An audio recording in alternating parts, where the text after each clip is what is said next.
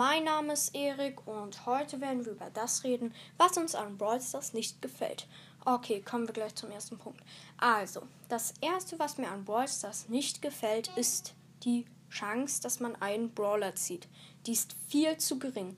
Auf meinem zweiten Account habe ich seit vier Monaten nichts mehr gezogen. Wenn man Free-to-Play spielt, Free-to-Play, wer es noch nicht weiß, Free-to-Play heißt, dass man kein Geld ausgibt. Also, wenn man Free-to-Play spielt, könnte es sein, dass man vielleicht einen Monat oder länger, wie bei mir, nichts mehr zieht. Und da hilft es auch nicht, dass immer mehr Brawler kommen. Die Chance wird nicht besser.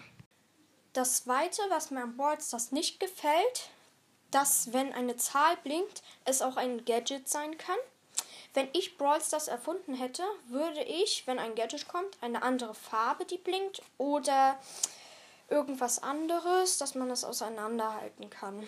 Dass man nicht vor Aufregung platzt und es dann doch nur ein Gadget oder eine Star Power ist.